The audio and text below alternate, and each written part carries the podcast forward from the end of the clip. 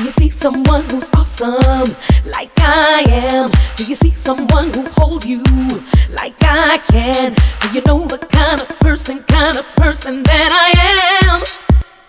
I would do anything.